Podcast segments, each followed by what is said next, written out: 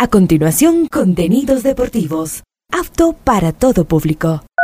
A esta hora, Ondas Cañaris, su radio universitaria católica, presenta Onda Deportiva, con toda la información local, nacional e internacional de los deportes. Comenzamos.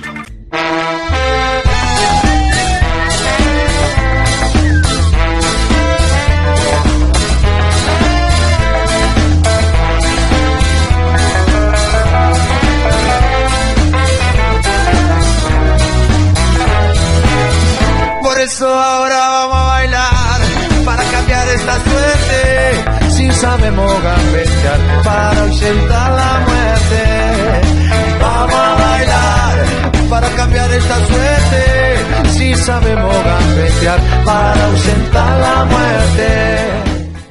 Hola, ¿qué tal? Buenos días, Adrián Patricio. Qué gusto saludarlos a ustedes y a los oyentes de Ondas Cañaris. Aquí estamos hoy viernes 30, último programa del mes de junio programa 1232 a lo largo del día.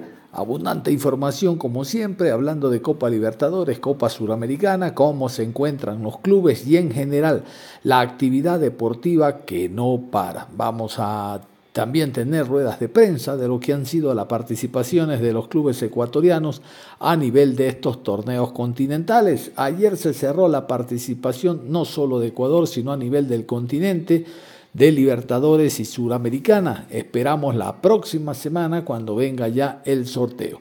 Iniciamos entonces con los resultados. Resultados del partido jugado la noche de ayer. Copa Libertadores de América. Esta es la Copa Libertadores. En Copa Libertadores de América, Barcelona con más incertidumbre que certezas clasifica la siguiente etapa de Copa Suramericana como el tercero de su grupo. Recuerden que el primero y el segundo continúan con vida en Copa Libertadores de América y el tercero de Libertadores jugará una repesca contra el segundo de Copa Sudamericana. La noche de ayer en el Estadio Monumental, ante 10.000 personas aproximadamente, después de un pésimo primer tiempo que perdía Barcelona 2 por 0, en el segundo el empate a 2 le dio eso con el empate, Barcelona ya estaba en la siguiente ronda y así ocurrió.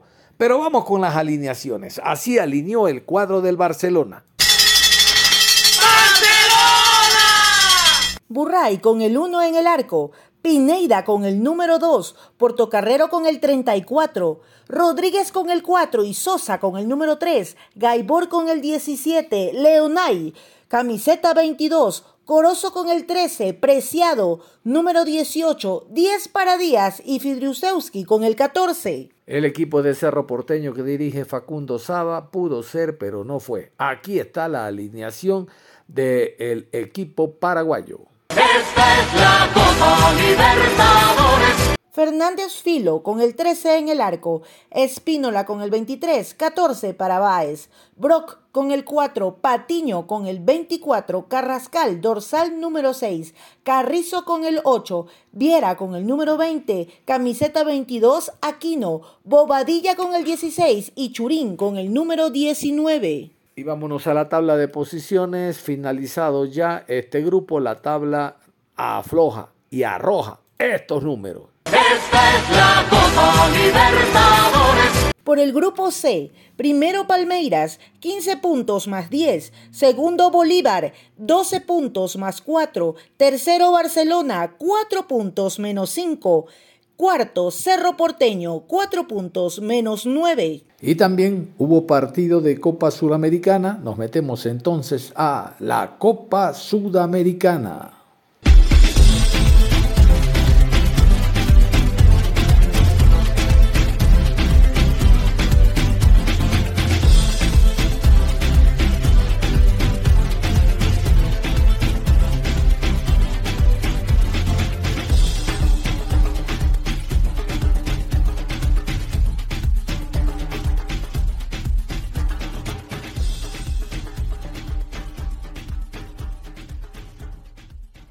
Y en Copa Sudamericana, Liga Deportiva Universitaria de Quito clasifica como primero a la siguiente ronda, ya que Botafogo como local empató a uno ante Magallanes, mientras Liga de Quito derrotó 3 por 0 a César Vallejo.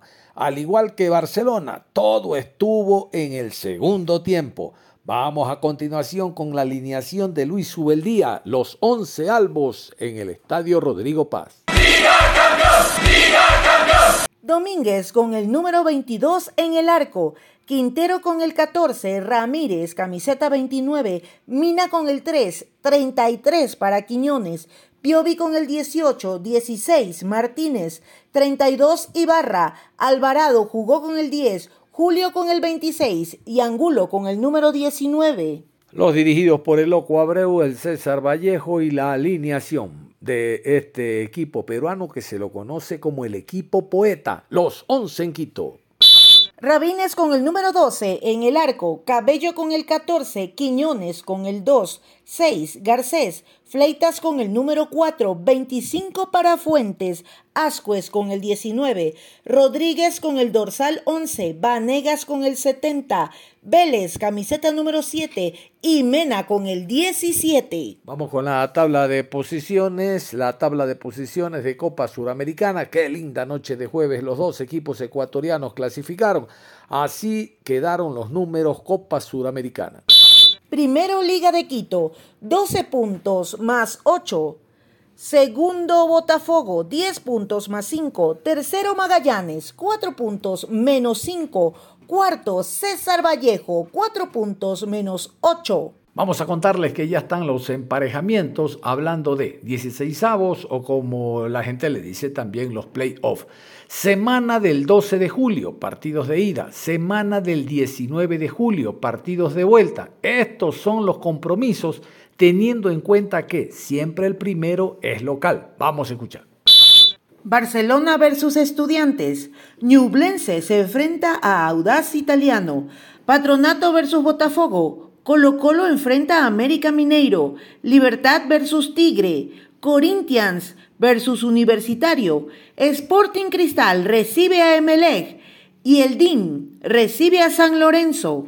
Bueno, y a propósito de Suramericana y Libertadores que se jugaron el día de ayer, con lo cual finalizó ya eh, las dos eh, copas, ya fue la última semana, ahora hay que esperar el próximo miércoles para el tema sorteo y demás. Ayer jueves nosotros pusimos algo muy breve, muy breve del tema Aucas, rueda de prensa, Edison Vega, Santiago Escobar.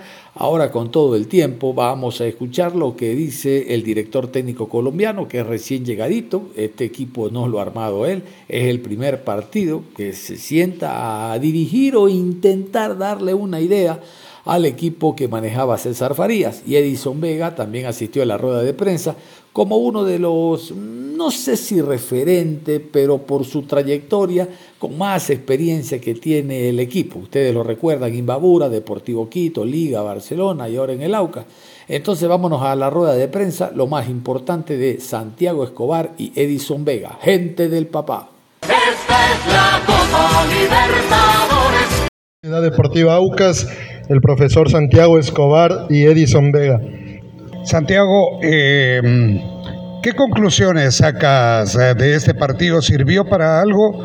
Realmente una actitud valiente tuya al presentarte con tres, cuatro entrenamientos a dirigir este partido. ¿Qué evaluaciones haces del mismo? ¿Dónde crees que hay que reforzar el plantel? Y a Edison Vega, uno de los referentes en el Aucas campeón el año anterior, preguntarle dónde se perdió la brújula, dónde se perdió el control, porque había mayores expectativas, viendo lo difícil de Flamengo y Racing, pero mayores expectativas con este equipo. Buenas noches. Mm, hay muchas conclusiones. La primera es que un gran esfuerzo por parte del plantel. Eh, yo me encontré con un grupo muy dispuesto, un grupo que tiene compromiso, que quiere hacer las cosas bien. Sabíamos que era un partido muy complicado porque estábamos enfrentando al, campeón de la Copa Libertadores.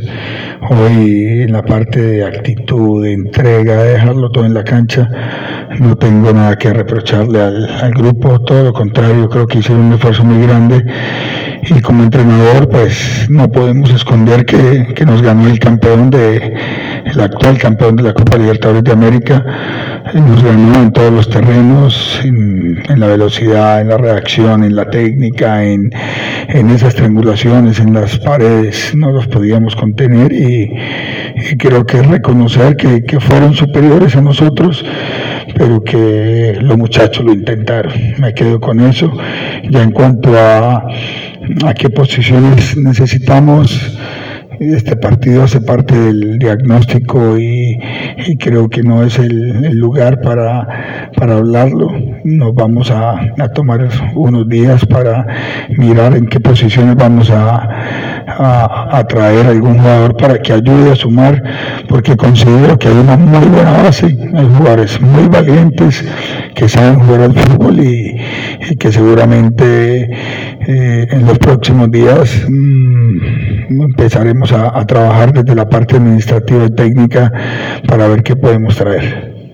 Sí, primero que nada, eh, muy buenas noches, eh, Roberto igual. Eh, bueno, creo que como jugadores de sernos responsables de lo que fue el día de hoy, si bien es cierto, tratamos de, hacer un planteamiento en los pocos días de, entrenamiento que, tuvimos con, el profe, tratar de, buscar el objetivo que era claro, sabíamos que nos jugábamos el todo por el todo por, por tener ese paso a, lo que es la Copa Sudamericana, si bien es cierto, dentro de la cancha nos costó sobre todo en el en la primera parte eh, tratar de, cerrar los espacios eh, de ese pase entre líneas que, sabíamos bien que, el equipo rival pues eh, lo tiene muy claro y sobre todo la, velocidad por las bandas que, creo que nos complicó prácticamente como, como te digo hacernos responsables nosotros que estamos dentro del campo de juego si bien es cierto no se cumplió el objetivo en lo que es el torneo internacional en el campeonato local pues tendremos una para en la, en la cual trabajaremos con toda la disposición para, para que la institución eh, eh, siga consiguiendo lo que, lo que nosotros como jugadores también queremos, ¿no? Eh,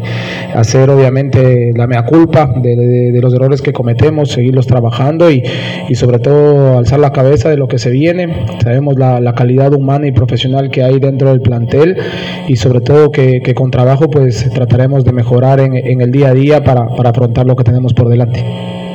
Profe, ¿cómo le va? Qué gusto, qué placer saludarlo.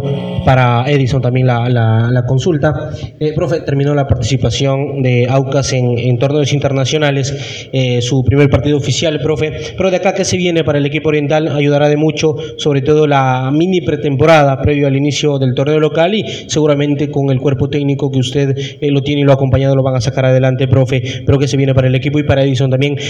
similar la consulta, usted ya lo decía en, en su respuesta, Edison. Trabajar estos, estas semanas eh, para comenzar el torneo local, la segunda parte, y, y buscar, intentar clasificar otro torneo internacional que Aucas lo, lo, lo, ha iniciado con eh, los eh, años pasados. Edison, muchísimas gracias. sí, termina la participación del, del equipo en esta Copa Libertadores. Van a haber unos días de descanso para el plantel porque desde el mes de diciembre estos muchachos han estado trabajando constantemente, trabajaron en esa época de, Navidad. Se siente una fatiga mental y física seguramente por, por todos los partidos que jugaron en la temporada y dentro de la fisiología, de lo que hemos hablado con nuestro preparador físico, se van a dar unos días que ya estamos por, por determinarlos para que regresen prontamente y podamos hacer eh, un trabajo de lo que es el modelo de juego, lo que pretendemos con el equipo, tanto en la parte física, en la parte técnica, en la parte táctica y esperando lógicamente llegar a, a competir bien en el torneo local a partir del día 6 de agosto que eh, reiterar eso, eh, el compromiso con, con la institución, eh, con nosotros mismos, por, por, reivindicar todos los objetivos que nos hemos planteado, como, como lo decía, creo que estamos conscientes de, de la responsabilidad que es portar la camiseta del actual campeón en nuestro fútbol ecuatoriano, sabemos la calidad que tenemos, obviamente ponernos a la predisposición al 100% para con, con el profe y todo el cuerpo técnico, sabemos la, la ideología en estos pocos días que, que el profe quiere implementar de parte de nosotros, pues eh, el trabajo, eh, seguir con, con, fútbol, revirtiendo todo lo que quizá no pudimos conseguir este primer semestre. Sabemos que, que tenemos mucho por delante, saberlo eh, canalizar obviamente de parte de nosotros con, con, mucho sacrificio, con mucho trabajo, mejorar en muchos aspectos, como, como lo decía el profe, y sobre todo también lo que decía, ¿no? hacernos responsables y todo, sobre todo de, de, de, que ese trabajo se vea reflejado en los resultados, que es lo que en el fútbol. Pronto para, para Santiago. Eh, primero lo que le quería consultar era acerca de estas sensaciones de volver a, dirigir tras, tras, varios meses. Y la segunda, bien ligada, porque bueno, en Chile no, le, no habíamos tenido la oportunidad de escucharlo desde que, desde que se fue, y me gustaría eh, saber de usted qué, qué, le dejó ese paso por, por, la Universidad de Chile, en qué mejoró Santiago Escobar, que además tengo entendido fueron, fueron meses bien complicados en lo, en lo personal por un temita familiar que también tenía. No sé si puede profundizar en, en, cómo fue esa experiencia de dirigir a la Universidad de Chile. Buenas noches, un saludo. Creo que fue una experiencia enriquecedora eh, haber trabajado en un club de, de, la categoría de la Universidad de Chile. Lo único que tengo es eh, gratitud, agradecimiento por haberme dado la oportunidad de, de dirigir en, en un país eh, futbolístico y en un club donde intentamos hacer las cosas bien, donde los muchachos siempre estuvieron dispuestos a, al trabajo y fue una experiencia que seguramente hace parte de, de, esa historia de vida deportiva en nuestra carrera, que siempre estamos yendo de un país a otro, entonces lo único que tengo es gratitud hacia esa gran institución. Hoy el sentimiento después de, de volver de, de un tiempo largo, me lo quería tomar ya 24 años prácticamente sin parar desde el año 98 24 25 años continuamente. Terminaba con un club inmediatamente mmm, comenzaba a trabajar de nuevo quise hacer un alto en el camino disfrutar de mis hijos de mi familia y se presentaron algunas posibilidades para volver a trabajar, pero al final creo que elegí a Laucas por, por el proyecto, por la seriedad, porque es el actual campeón del fútbol ecuatoriano.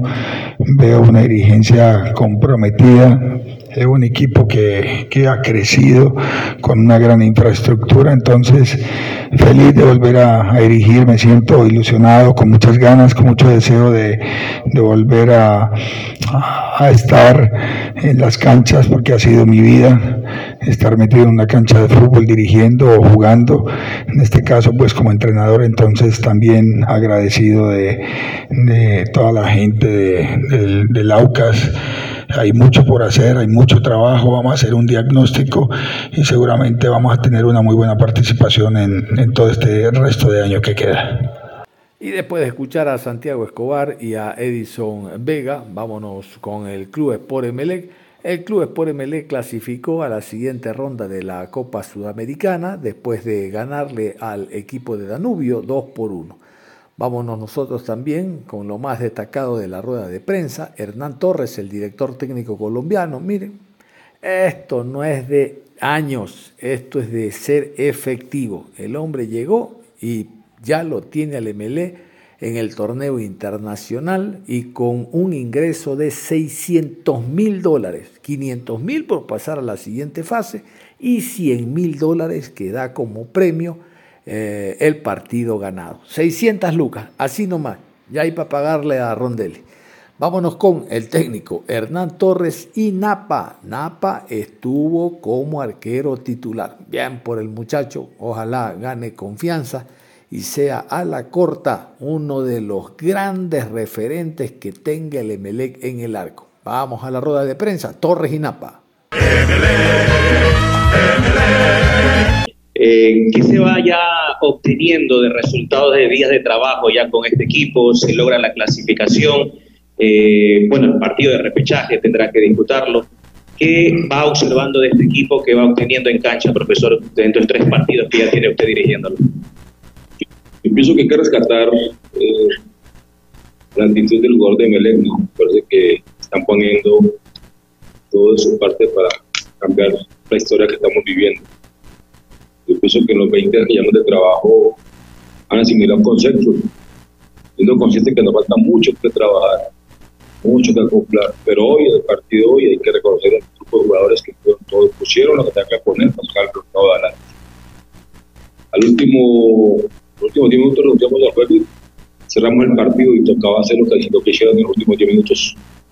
Me parece que leyeron bien, eh, lo que se les transmitió lo cumplieron. Yo pienso que primero gracias a Dios a los jugadores que metieron lo que tenían que meter para el partido adelante.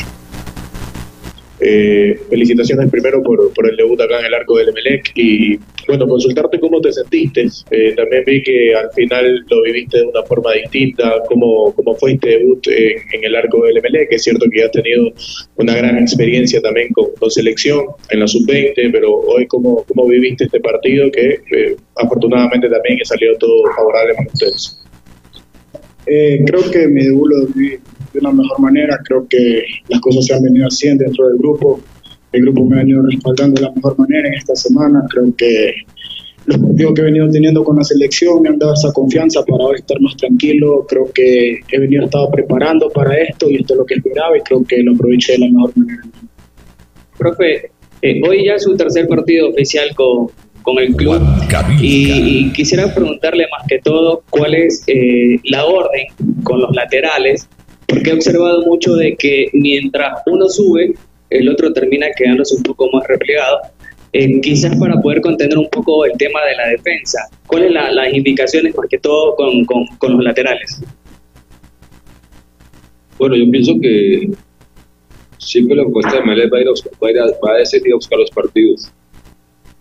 Y al ir a, jugar, a, ir, a, ir a, buscar los partidos tenemos que jugar a la zona del rival tenemos que estar en el toque como estamos pidiendo que Por tanto, nuestro central tendrá que estar en la mitad de la cancha regalando 50 metros a sus espaldas.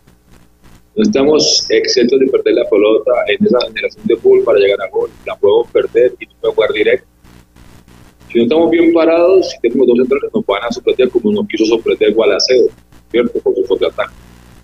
Hemos optado que los dos laterales no al ataque, que se vaya el que va a proyectar al fútbol y el otro se siente que el volante primero se quede y que con cuatro hombres en nuestra zona no me pueden sorprender el contraataque como ha pasado y como ha sucedido. Y hemos ido controlando ese contraataque porque siempre 50 metros para los hombres rápidos para tener ventaja. Si tenemos cuatro, cuatro hombres en nuestra zona, va a ser muy difícil que nos puedan sorprender los contraataques. Sin perder la idea de jugar, de buscar la posibilidad de gol, estar siempre en la zona del rival. Tu presencia en el Mundial, que lo habías hecho bien, tu posibilidad en MLE, cómo te sientes en lo personal. Este año que ha sido muy, muy bueno para ti, Mundial Sub-20, buenos, eh, eh, buenos análisis en cuanto a tu rendimiento en tu, en tu partido con la selección y ahora en un partido muy bravo de debutar. ¿Con ¿Cómo te sientes, cómo asimilas todo este momento que estás sintiendo con el MLE? Como te digo, no creo que toda la seguidilla de partidos que he venido teniendo en este año me han venido haciendo bien para mi carrera. Creo que estaba preparado ya para estas clases de partido porque llegar a un club como lo que es ML representa jugar estas clases de partido intenso y hoy me tocó aceptar ese rol y creo que lo cumplí de la mejor manera y el grupo también. Bueno, quería preguntarle acerca de los cambios. ¿Se le da la impresión eh, o qué opinión tiene respecto a sacar a Diego García y a Edgar Lastre? ¿Esto lo ayudó o quizás cree que eh, se dificultó un poco para Emelec el juego? Y se me permite rápidamente acerca de la planificación de cara al repechaje y al arranque de la segunda etapa de la Liga Pro. Bueno, sí. Si usted puede mirar, García salió faltando 10 minutos para acabarse el partido, minuto 35 eh, ¿Qué veía yo en el, partido? Que me atacaban por fuera y por dentro, sobre todo por dentro, utilizando la media distancia, creo que así llegó el gol de ellos, atacándome la parte interna. Yo renuncié al fútbol de tener chico de eso a cerrar el partido, poner un 4-5-1, donde estuvieron tres centrales que era Alberti, Valencia y Villalba, un extremo Sánchez, que que mandé a jugar ahí a Miller con el delantero en punta, que era eh, Angulo. Hicimos un 4-5 en nuestra zona, como pasó, como sucedió, con el cual quitamos la posibilidad por la parte interna de que realmente me penetrara y solamente buscando las bandas y tirando centros como lo hicieron. Me parece que los centrales fueron impecables en el juego aéreo, tanto León como, como Leguizamo fueron impecables. Luego con la, con el aporte de, de Agro que entró, también a control de Guadero con, con la lesión que no es grave, la de Caraballo, porque controlamos el partido, sabíamos que no podíamos jugar fútbol, que de pronto el contraataque como pasó, que pudimos hacer tercer gol con Sánchez, se iba a presentar porque el equipo se iba a tener 5 no era 50 metros. Hicimos un 4-5-1 controlando esa posibilidad que el rival no me atacara por el centro, que yo veía que me pasaba fácil a, a Villalba, a Ceballos y luego a Alberto. Entonces tenía que poner otro refuerzo, poner un libro que era Valencia, Alberti y Villalba, como tres internos en marca y las bandas tapadas con Miner y con Sánchez. Esa fue la idea de los cambios. Se pausó en esa tajada, en la última que pulsó usted, ¿Y a quién le dedicó ese, este triunfo del lado de la, del palco Pío ¿Para quién estaba ahí, eh, creo que las acciones del juego se vienen dando solas. Eh, siempre nosotros los arqueros tenemos una responsabilidad de no dar rebotes que pueden terminar en acciones que no solicitan la jugada. Y mi familia que me vino a apoyar desde Machala, creo que este triunfo es para ellos y las cosas que he venido haciendo bien es gracias a ellos que nos han venido apoyando siempre. Nos vamos a ir a la pausa, nos vamos a ir a la pausa y vamos a regresar con otras noticias a nivel internacional y local en cuanto a deporte se refiere. No se cambie, ya volvemos, la pausa y regresamos. Onda Deportiva. Regresamos con Onda Deportiva. Vamos a continuar en la programación Onda Deportiva. Hoy viernes 30 de junio quiero seguir con el tema Copa Libertadores, hablando ahora del partido independiente del Valle ante Argentinos Juniors. Hay tiempo, ustedes saben, la fecha se eh, comprimió mucho para Ecuador, miércoles y jueves, tres partidos, miércoles dos Libertadores, una Suramericana, ayer los dos eh, ecuatorianos, eh, Barcelona Liga Libertadores Suramericana, y como que no hubo espacio en las programaciones del día de ayer para escuchar datos como estos. Por ejemplo, Gabriel Milito, ¿sabían ustedes que el técnico de Argentinos Junior estaba bravísimo con Roldán? Bravísimo porque no le dieron los minutos que él creía debían de darle porque de seguro iba a empatar. Ya basta. Estos argentinos nos quieren ver la cara hasta en nuestra casa. Y Roldán, que no tiene un pelo de Gil, árbitro FIFA con mucha experiencia, ya está hasta de salida. Ah, por último terminó votando un jugador. Milito en la rueda de prensa recién se enteró que habían votado un jugador, ¿sí sabe? El partido había terminado, un tipo se con la gracia, entre comillas, que tienen los argentinos, ¿no? Fue y de seguro le dijo algo a Roldán, Roldán lo mandó también a la casa de Buenos Aires, lo expulsó, pero no se enteró, una pregunta que le hace un argentino y él se entera de que un jugador había sido expulsado. Mira tú, en Camerino no conversa esta gente. Pero igual, ellos clasificaron, la diferencia es que Independiente es primero y cuando hagan el ranking el que está primero tiene otro tipo de, rivales, ¿no? Igual van bolillero tal, bolillero tal, eso van ustedes a observar el próximo día miércoles cuando nosotros en esta programación Onda Deportiva tengamos la, el sorteo de los 16 avos. La gente le dice los playoffs. El tercero de Libertadores con el segundo de Suramericana. Playoff, ida y vuelta. Y ese pasa a octavos. Entonces son 16 avos, pues. Usemos bien los términos. Playoff no me voy a hacer mala sangre. Vamos a escuchar a los argentinos. Los periodistas argentinos también, ellos dicen que estaban esperando ver un gran partido de dos equipos, de dos equipos clasificados a siguiente etapa, pero igual perdieron ante Independiente del Valle. Bien ganado, hermano. Hay que estar concentrado todo el partido, si no se te roban el gallo de la mano.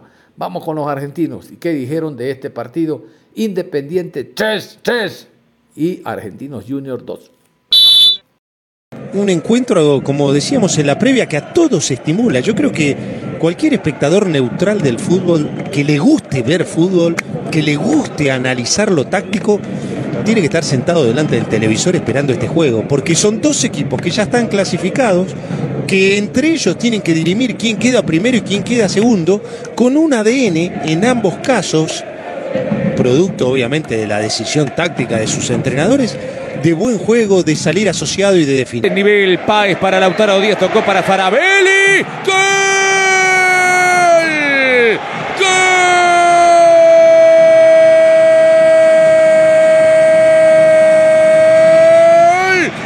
De Del Valle, Farabelli la clavó en el ángulo. Independiente 1, Argentinos 0. Qué importante que es patear al arco, ¿no? Tuvo algunas oportunidades argentinos, no definió en el momento de poder patear. Y acá Farabelli logra una pieza de colección, para llamarlo de alguna forma. Un gol interesante, otra vez desborde por el costado, la apertura. Está la descarga atrás y la pelota se clava de lleno en el ángulo. La agarra con el borde interno. Es cierto, la resistencia es menor, como decíamos. Pero la agarra de lleno con el borde interno y la clava en el ángulo. Nada puede hacer Arias. Celebra Martín Anselmi una jugada en la cual no se habían visto tantas situaciones de peligro. Parecía un partido bastante parejo. Ahora llega al fondo, tiene una oportunidad de remate y sacude al arco Farabelli. Así se pone en ventaja Independiente del Valle en un partido muy entretenido. Otro es complicado encontrar gente. Afuera está mejor. Ábalos, qué bueno para Cabrera, el centro de Cabrera. Carabajal, el arquero, gol. ¡Gol!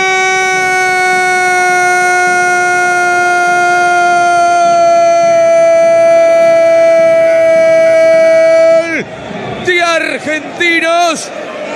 Carabajal en contra. Si es que no se retracte al bar. Argentinos 1, Independiente 1. Más allá de cómo termine después esta jugada, ¿dónde encontraron el hueco? La espalda de Medina, la proyección de Cabrera. Ahí está el hueco, está perfectamente habilitado. Después cuando sale, la pelota está detrás. Cuando la tira Cabrera, está por detrás del balón. Salvo que le cobre infracción a González Metili, posición adelantada no hay, porque el que la envía hacia adelante es el defensor de Independiente del Valle. Ahora, si le cobra infracción porque le cruza ese brazo por delante y no lo deja saltar, bueno, eso ya es una revisión milimétrica del VAR. Yo le digo, si usted me pregunta a mí, para mí gol. Para Farabelli, metió para que vaya Lautaro Díaz. Se desespera Torren, ganó Díaz. Tiene el segundo Lautaro, Díaz, Díaz, Díaz. ¡Gol! ¡Gol!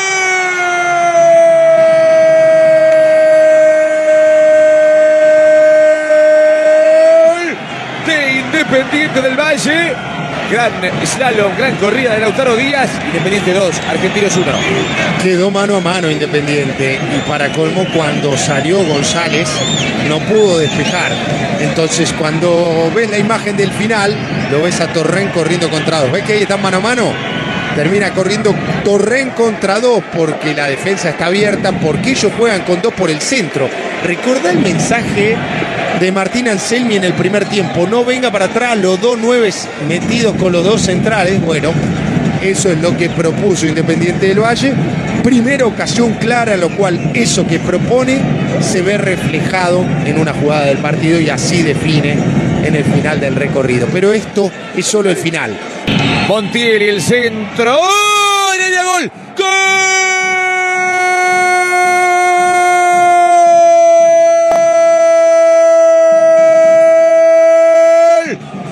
Argentino, lo empate de Heredia en Quito. Argentinos 2, Independiente del Valle 2.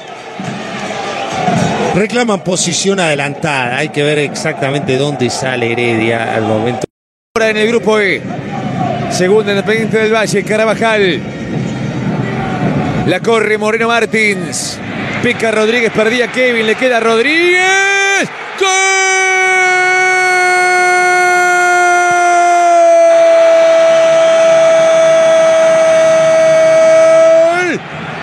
De Independiente del Valle. En el final, Kevin Rodríguez. Independiente 3, Argentinos 2. Qué partido, por Dios, qué partido de ida y vuelta. El rezo de Rodríguez, que entró como un revulsivo este número 9, que le dio otra dinámica, una pelota larga, que termina complicando. Fíjate, es un pelotazo largo. Ahí hay un error en el cierre, ninguno de los dos. Rodríguez que tira la diagonal. Viene desesperado Sánchez para barrer. Nada puede hacer. La pelota entra casi como pidiendo permiso. Y así se pone en ventaja. Mira cómo lo celebra. ¿eh? Lo festeja como lo que es. Como el gol que le da el primer lugar Independiente del Valle. Y ahora todavía no terminó esto, ¿eh? De jugar los octavos de final. Increíble. Termina. Como una cosa te va empujando a la otra, ¿no? Como una, una jugada de infracción desmedida, una tensión, una cosa te va empujando a la otra, un reclamo de tiempo. La realidad es que el partido de Argentino Junior había sido muy bueno. Fue superior Independiente del Valle, fue superior Independiente del Valle. Pero en un contexto en el cual está jugando a la altura contra un equipo que es el campeón de la Sudamericana y que juega muy bien a la pelota, Argentino Junior jugó muy bien. Ahora terminó en los últimos tres minutos de una manera que desdibuja esa imagen que te hubiese quedado si el partido terminaba en el minuto 94. Seguro, dos jugadores que no estarán en octavos. Fabricio Domínguez y Montiel expulsados. Vamos a ver la jugada mostaza del partido. Es el gol definitorio. El gol de Kevin Rodríguez a los 44 del segundo tiempo para que Independiente sea líder del grupo. Muy bien, después de esta lágrima de los argentinos, vamos a contarles que mensualmente se hace el ranking FIFA, después se hace una trimestral hasta marzo, ahora hasta junio, y el ranking FIFA de junio dice que nosotros subimos un puesto. Es bastante, un puesto, es bastante. Vamos a continuación con el ranking FIFA del mes de junio. Vamos a escuchar. Por segundo mes consecutivo, Argentina se mantiene en la cima de la clasificación mundial FIFA.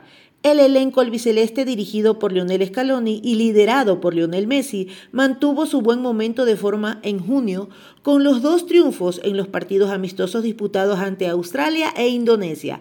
Así, el equipo campeón de la Copa América, la finalísima y la Copa Mundial lleva el número uno del ranking. Al igual que el mes anterior, los tres primeros puestos de la clasificación mundial están ocupados por Argentina, Francia y Brasil. Sin embargo, Francia ha achicado su diferencia con Argentina a solo 0.19. Más allá de los equipos que ocuparan el podio, se ha producido algunos cambios entre los primeros 10 lugares. Inglaterra subió un escalón al cuarto puesto que dejó Bélgica. Croacia 6 también trepó un lugar para dejar a Países Bajos en la séptima ubicación. Lo que más mejoraron su puntuación son España en el décimo, reciente campeón de la Nation League en Europa, y Estados Unidos, décimo primero, que actualmente está jugando la Copa de Oro de la CONCACAF.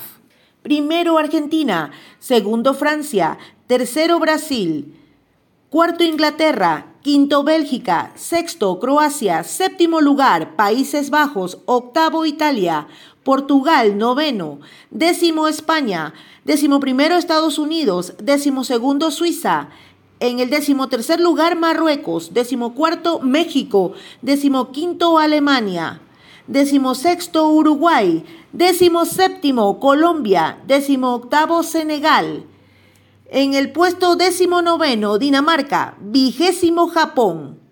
Vigésimo primero, Perú. Trigésimo segundo, Chile. Cuadragésimo, Ecuador. Cuadragésimo octavo, Paraguay. Quincuagésimo sexto, Venezuela. Y en el puesto número 83, Bolivia. Algunos datos que creo a usted y a mí no nos entran en la cabeza. A ver. ¿Cómo así es octavo Italia? Séptimo, octavo Italia. A ver, ¿cómo así? Italia en este último mes perdió todo, hasta de niños perdió todo. Perdió el sub-20, perdió esta, este torneo que ganó España, que ascendió un puesto. El otro si pierde debería regresar, pues y no mantener. Italia ha perdido todo, no juega mundiales hace tiempo, no tiene un buen fútbol a nivel de selección. A nivel de clubes es otra cosa lo que se vende, el calcio y el adefesio. Pero a nivel de selecciones no. ¿Cómo está en ese lugar? Otra. Resulta que eh, la selección colombiana está decimoséptima. ¿Será que fue mucho ruido haberle ganado a, a Alemania allá en Helsinki? Porque nosotros de cuatro amistosos ganamos tres y uno de ellos a, Australia, el otro a Bolivia, el otro a Costa Rica, selección mundialista. ¿Les parece a ustedes lógico? No, ¿verdad? Aparte no juegan mundiales hace rato. ¿Les parece que Chile esté en el puesto 31? Como que no, ¿verdad? Ahora, ¿les parece que por esa posición 32, 33 esté Costa Rica? Y nosotros sí ascendimos un puesto, en el 40.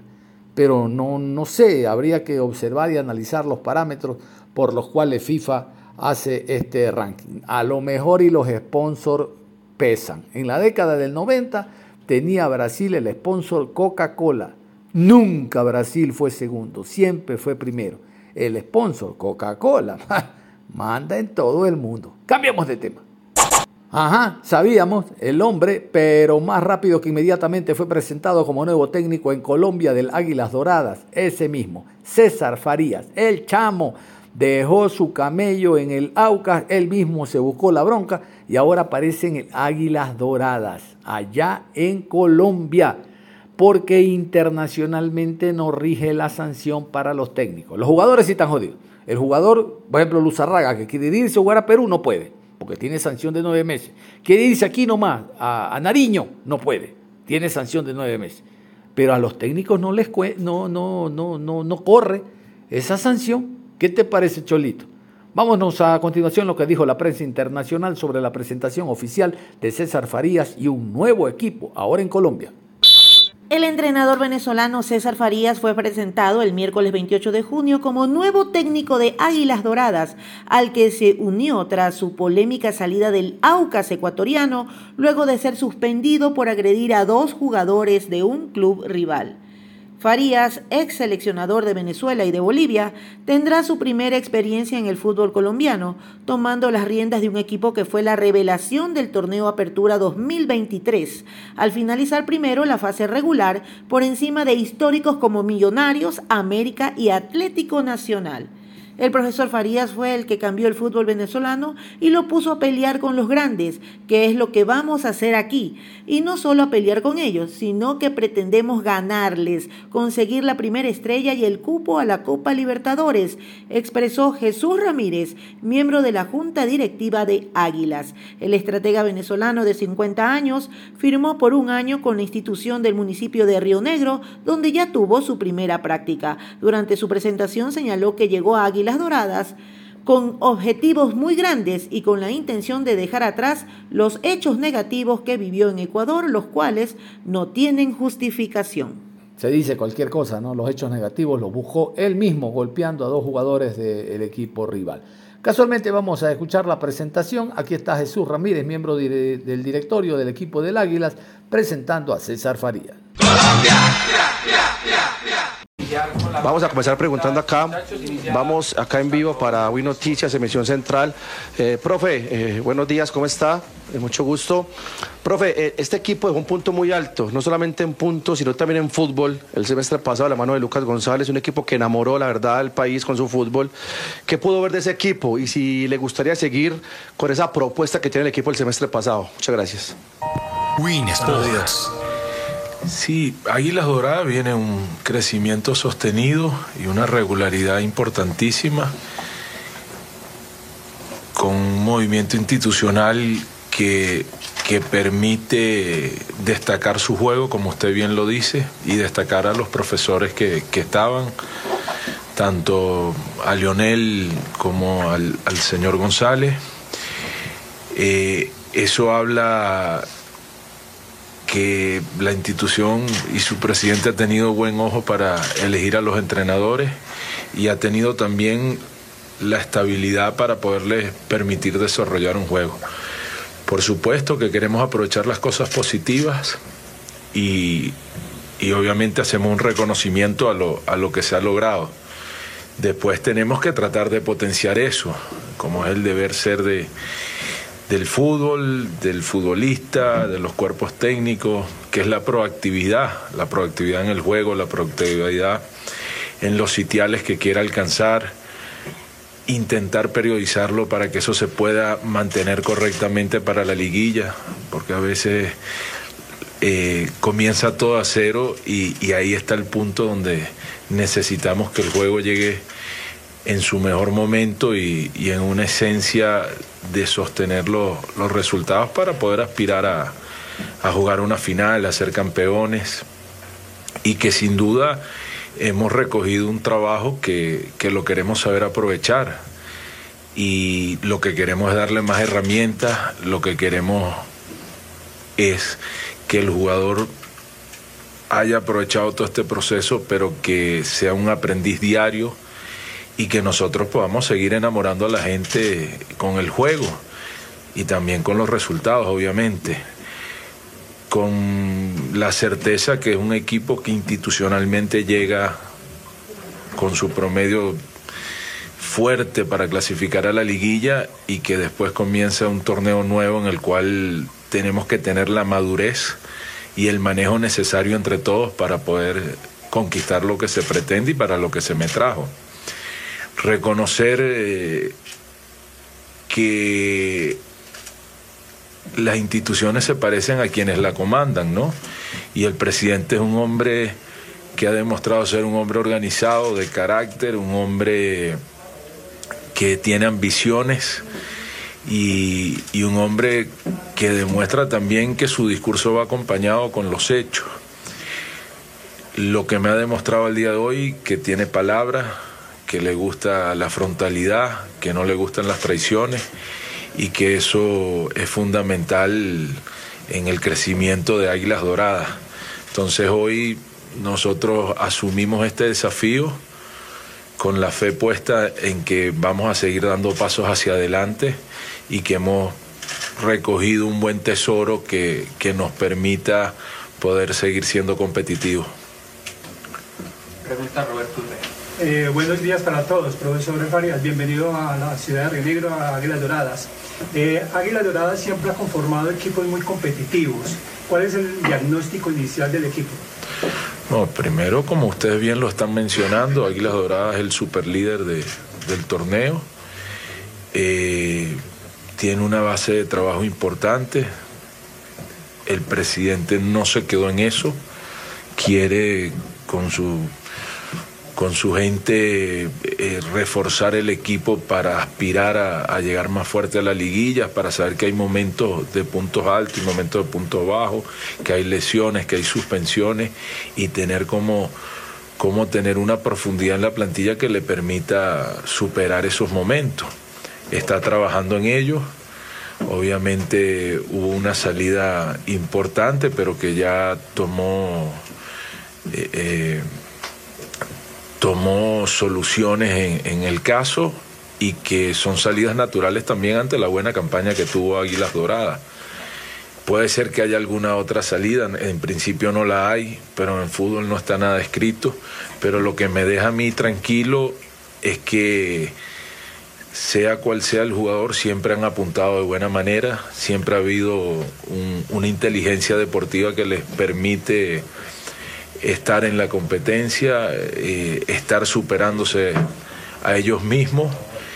Y, parte de nuestro trabajo también es eso, ¿no? poderlos ayudar y colaborar, darle un apalancamiento a todo lo bueno que se ha logrado, potenciarlo y, darle la mayor cantidad de herramientas que hemos podido nosotros desarrollar a través de nuestra carrera. Profe, hola, buen día, ¿cómo le va? Muy bien, gracias. César, ¿cómo afronta o cómo vive en el momento lo que pasó en Ecuador, el inconveniente que tuve allá que lamentablemente dañó o manchó un poco su imagen? ¿Cómo está desde lo emocional, desde lo psicológico, con, con lo que ocurrió allá en el vecino país? Muy amable. No, yo estoy muy feliz que estoy acá en Colombia. Estoy muy feliz con lo bueno y lo malo que viví en Ecuador. Eh, yo tengo 30 años de carrera, comencé muy joven. He estado muchas veces en el ojo del huracán.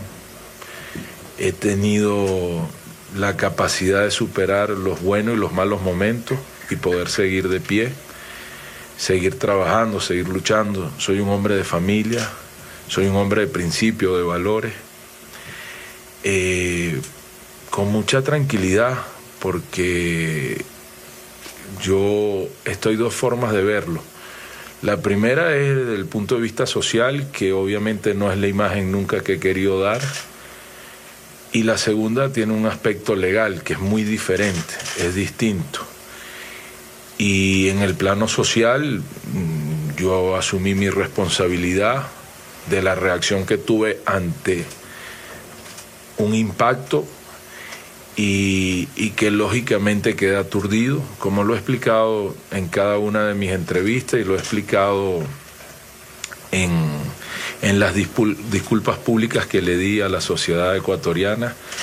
Y después, obviamente, yo me he convertido eh, en un entrenador que, que genera sensaciones, para algunos positivas, para otros negativas, y que he visto incluso después actos que han sido eh, mucho más duros, por ejemplo la, la confrontación de México y Estados Unidos, y puedo darte una larga de situaciones de estas que no han sido tan publicitadas o que no se ha, utilizado de, otra manera. Eso no quiere decir que yo me esté justificando porque eso no, no tiene justificación, más allá de que el fútbol tiene esa virilidad, tiene, es un deporte combativo, es un deporte que genera pasiones y que las agresiones son de distintas formas, no pueden ser verbales, de obra, de omisión, pero que, como te repito, yo psicológicamente soy un hombre muy estable. Eh, me gusta la competencia, me gusta el pundonor, me gusta la lucha, me entrego de lleno a, los equipos donde estoy. Y después también tengo eh, eh, muchas cosas para decir en que mi trayectoria me, me acompaña para bien, ¿no? Porque yo te puedo poner un ejemplo, he dirigido 215 partidos internacionales y nunca he recibido una suspensión, porque tiene otro tipo de manejo. También me ha tocado trabajar en lugares que tienen algunas debilidades desde el punto de vista disciplinario y que todavía tienen una esencia de, de amateurismo que trae unas consecuencias que no son las correctas, pero que eso quedó en el pasado, como todas las cosas negativas que, que puede vivir un ser humano, porque me ha tocado vivirlas y, porque a todos nos tocan. Las mías tienen que ser públicas porque mi función es pública y, que uno lo tiene que asumir con, responsabilidad, con el criterio necesario para que no suceda más y, con las reflexiones necesarias. Pero son cosas que quedan en el pasado. Yo vivo aquí ahora, trabajo para el futuro, eh, trabajo para Águilas Doradas, hay unas personas que confiaron en mí, el presidente confió en mí, entonces yo vengo a trabajar con pasión, con dedicación y que me gustaría eh, dejar un poco eso atrás, no, que se me juzgue por lo que pasa acá, no por, por lo anterior. Eh, además no, no lesioné a nadie, las imágenes están sacadas un poco de contexto también. Listo. Eh, no es justificable, lo repito, pero yo no soy un delincuente jamás he usado un arma, jamás he estado preso, jamás eh, he infringido la ley y, sé que, que mi actuación no fue la correcta y que no es la imagen que quiero dar, pero que el fútbol colombiano puede aprovechar toda la experiencia que yo he ido acumulando a través de los años y que tengo el compromiso acá de, hacer bien las cosas, venir a trabajar y defender a mi institución, obviamente, pero tratar de sortear los problemas de la mejor manera y, y que ojalá que puedan ser con una sonrisa. Bueno, nos vamos a ir de la programación a esta hora, no sin antes invitarlos a que continúen en sintonía de Ondas Cañaris. En la tarde tendremos después de las 18 más información deportiva. Vamos a hablar de algunos clubes de la Liga Pro, cómo se están moviendo y también haciendo un análisis de lo que fue a propósito que hemos escuchado el ranking FIFA del mes de junio lo que fue la jornada doble, la jornada doble que se cumplió en distintas canchas del mundo, hablando de las elecciones suramericanas. Nos vamos, es todo, un abrazo, continúen en sintonía de Ondas Cañaris.